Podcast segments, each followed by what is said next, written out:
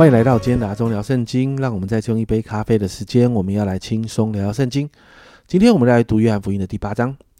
首先一到十一节，这好像是一个插进去的一个附记啊。那这一段经文被插入呢，其实呃，好像就把呃前面跟我们接下来第八章后半部好像中间一个隔开哦。但是其实啊，在最后面我会谈到，其实这当中是有一个比较的。那一到十一节就记载了一个行淫被捉的女人，那她被文士跟法利赛人就带到耶稣面前。那他们跟耶稣说，照着摩西的律法，这个女人是应该要被石头打死的，所以他们要问问耶稣，你要怎么处理这件事？那第六节这样说，他们说这话乃试探耶稣，要得着告他的权柄。耶稣却弯着腰，用指头在地上画字。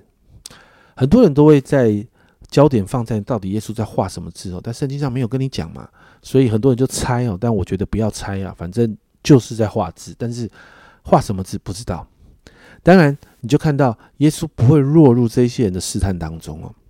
第七节，耶稣的回答是：他们还是不住的问他，耶稣就直起腰来对他们说：“你们中间谁是没有罪的，谁就可以先拿石头打他。”哇，你知道这一个回答极有能力耶！这一个回答不单单有 power，而且反击了这一群人的试探。没有错，这个女人犯罪了，这是事实。但耶稣这一句话也让这一群人不得不回到自己的内心，面对自己有没有犯罪这件事。其实耶稣在表达的表达一件事情，就好像罗马书保罗说的，罗马书三章二十三节，因为世人都犯了罪，亏缺了神的荣耀，每一个人都有罪啊。所以当耶稣用用这一句话的啊来来反击，来来驳回这些人的问题的时候，第九节这样记载。他们听见这话，就从老到少一个一个的都出去了，只剩下耶稣一个人，还有那妇人仍仍然站在当中。为什么他们都离开？因为没有一个人是无罪的。有罪的人怎么定另外一个有罪的人的罪呢？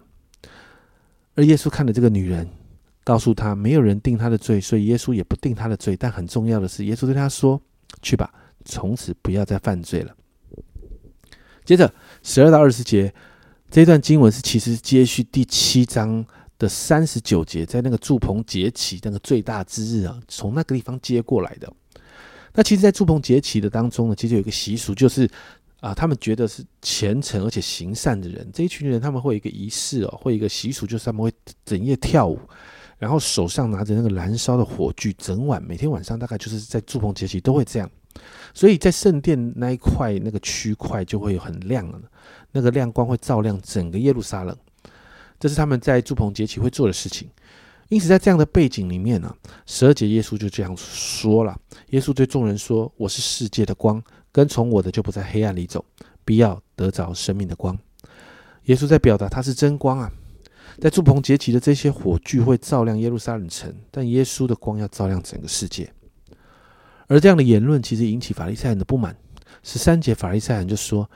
你是为自己做见证，你的见证不真，所以耶稣针对法利赛人的言论，他就提出反驳。耶稣谈到，他虽然是为自己做见证，但这个见证是真的，因为耶稣说他知道从哪里来，他要往哪里去，但法利赛人却不知道耶稣要往哪里来，往哪里，然后要往哪里去哦。法利赛人只能用外貌判断人，但是耶稣有父神的同在，所以耶稣就算要判断人，他那个判断也是真的。而且在犹太人的律法里面，判断了一个是不是判断一个人是不是有罪，需要两个人的见证。耶稣就谈到他为自己做见证，这是第一个见证；第二个，差派他来的父神也为他做见证，这是第二个见证。所以耶稣说他的判断是真的。而因为这样，法利赛人就询问耶稣的父到底是谁啊？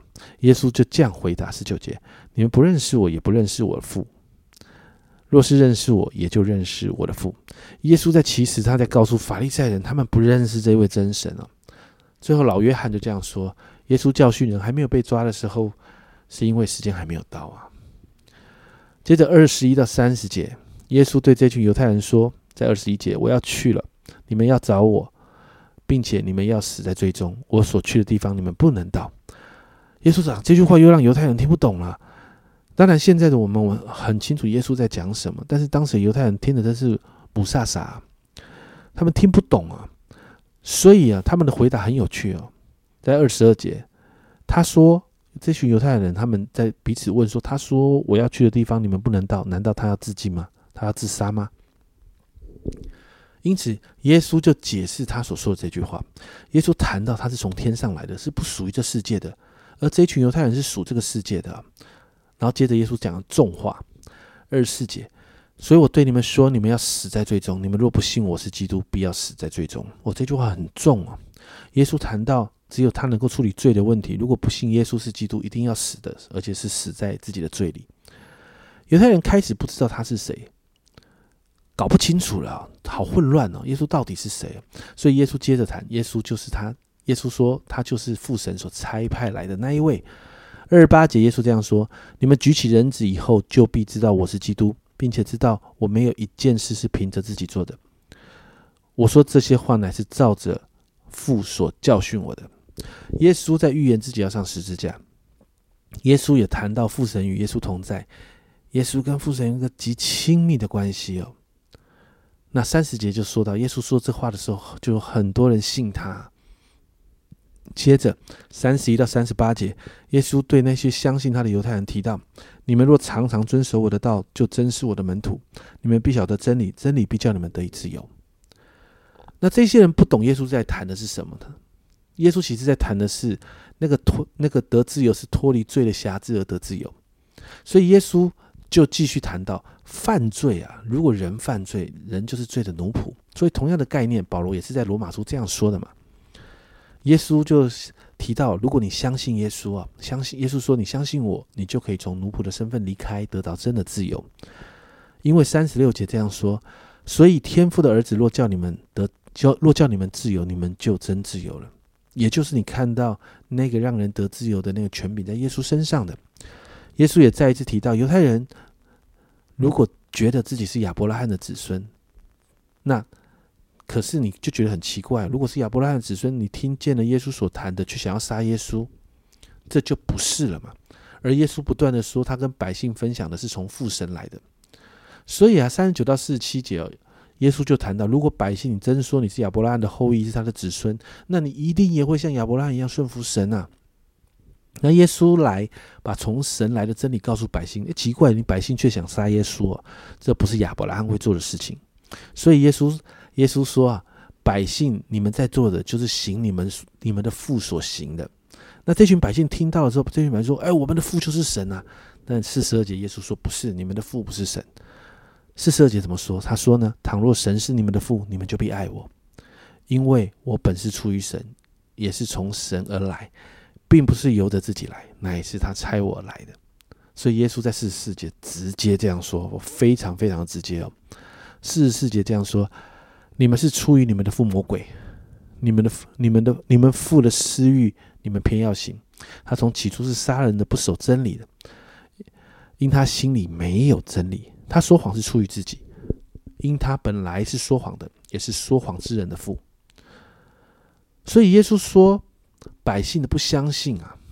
耶稣说他的话是出于神啊。那耶稣指明直接挑明了百姓，你你们就是不相信，你们你们的父是魔鬼，不是亚伯拉罕啊，你们是魔鬼的后裔啊。所以四七节耶稣这样说：出于神的必听神的话，你们不听是因为你们不出于神。最后是八到五十九节，这群犹太人没有办法接受耶稣的言论哦，所以他们就说：耶稣你是撒玛利亚人，你们是被鬼附的。其实撒玛利亚人是犹太人很贬低的一群一群人哦。耶稣他呃这一群人就是说耶稣你不是正统犹太人了，你就像撒玛利亚人一样，你甚至被鬼附啊。但耶稣反驳他不是被鬼附，他尊荣父神，但犹犹太人却轻慢他。那耶稣继续谈到了人若遵守我的道，就永远不见死。犹太人仍然无法接受耶稣这样说，所以他们反驳在五十三节。他们反驳耶稣：“难道你比我们祖宗亚伯拉罕还大吗？他死了，众先知也死了，你将自己当做什么人呢？”犹太人觉得耶稣的自傲啊，他们觉得耶稣很骄傲，他觉得耶稣的自傲已经侵犯到他们的祖先亚伯拉罕了。但是耶稣说呢，他不是要荣耀自己。耶稣说：“荣耀他，荣耀耶稣，他自他的不是他自己，是他是父神啊，也就是百姓所说的神。”甚至耶稣谈到百姓是不认识神，但耶稣耶稣却认识，而且耶稣也是遵行神的道的那一位。甚至在五十六节，耶稣这样说：“你们的祖宗亚伯拉罕欢欢喜喜的仰望我的日子，既看见了就快乐。”接着五十八节继续说：“我实实在在告诉你们，还没有亚伯拉罕就有了我。”哇！耶稣讲这样的话，其实耶稣在讲的是，在旧约他是参与创世的那一位，那一位三位一体中的神的其中的一个。而耶稣这样讲的时候，哇，完全冒犯了这一群犹太人百姓，所以这群人很生气啊，因为这是一个极大的侮辱跟冒犯了，所以他们要拿石头打耶稣啊。那耶稣就躲藏，从圣殿里就离开了。经文就到这里结束。这一大段的经文，我们再次看到人被罪蒙蔽的时候，面对真理、面对神的话，人是无法明白，更是无法接受的。因此，当耶稣在圣殿跟这群犹太人辩论的时候，耶稣努力的讲，但这群百姓完全听不懂，甚至恼羞成怒的想要杀耶稣。但是，如果我们看到插啊，我们刚才说插入的附近那个一到十一节那个行淫妇人、行淫的女人的这个记载，你就发现，当人承认自己的罪，那个福音的果效就会出来。人就无法，也不能定另外一个人的罪，而犯罪的人就能够因着福音有重生的机会。